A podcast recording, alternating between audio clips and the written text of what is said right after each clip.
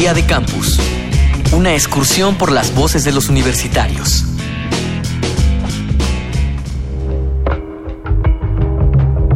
No es lo mismo vivir en la ciudad que en algún pueblo al sur del país.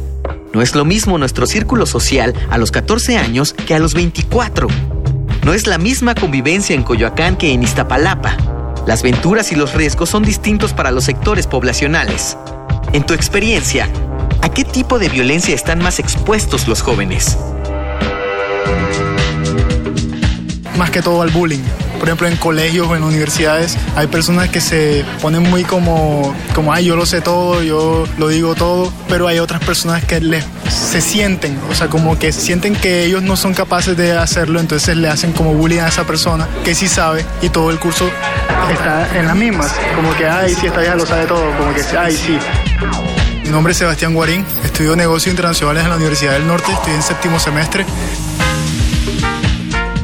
creo que de los jóvenes están más expuestos a cualquier tipo de violencia. Nunca se sabe el contexto de las personas. cada quien tiene diferentes estilos de vida, cada quien tiene eh, sus formas de relacionarse con las personas, e incluso la interacción que tenga con ellos, porque pues, algunas personas pueden soportar algunas ciertas este, burlas, eh, sean sarcásticas o no, y, y eso puede llevar incluso a las agresiones. Vladimir Fernández, 22 años, Ciencias de la Comunicación, UNAM. Gabriel Kessler, doctor en sociología, especialista en desigualdad y violencia.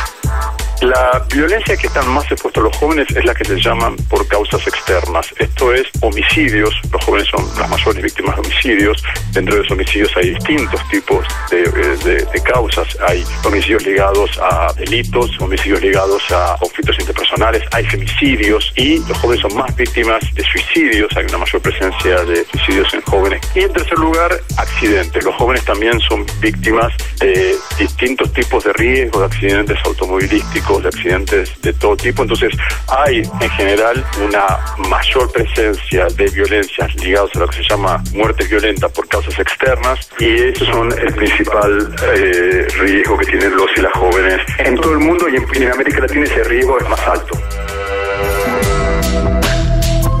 Cuando eres pequeño y recibes, te hacen bullying en la escuela o con los compañeros, con los vecinos, incluso hasta pues con los papás, por ejemplo, con pues personas que pues a veces uno tiene la intención de ayudar y, pues tú como queriendo ayudar pues sales perjudicado, ¿no?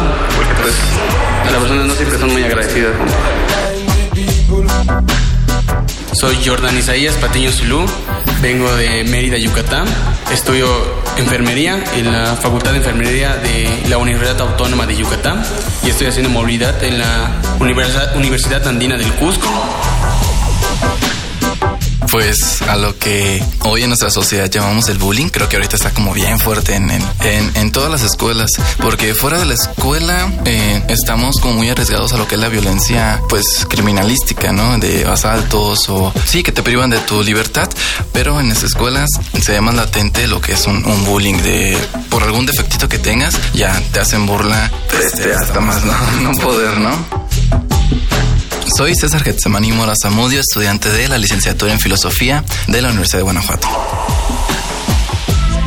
Quizá los jóvenes están muy expuestos a una violencia emocional debido a la susceptibilidad y la vulnerabilidad de los mismos.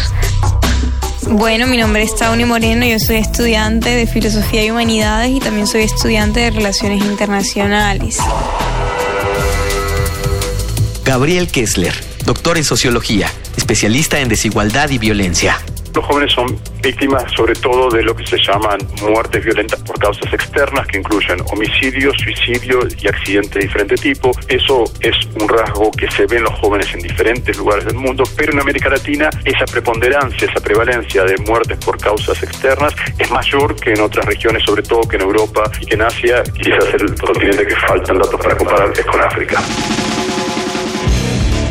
Día de Campus, una producción de la Unión de Universidades de América Latina y el Caribe y Radio UNAM, con la colaboración de la Universidad Uninorte de Colombia, la Universidad Nacional Autónoma de México, la Universidad de Guanajuato y la Universidad Andina de Cusco, en Perú.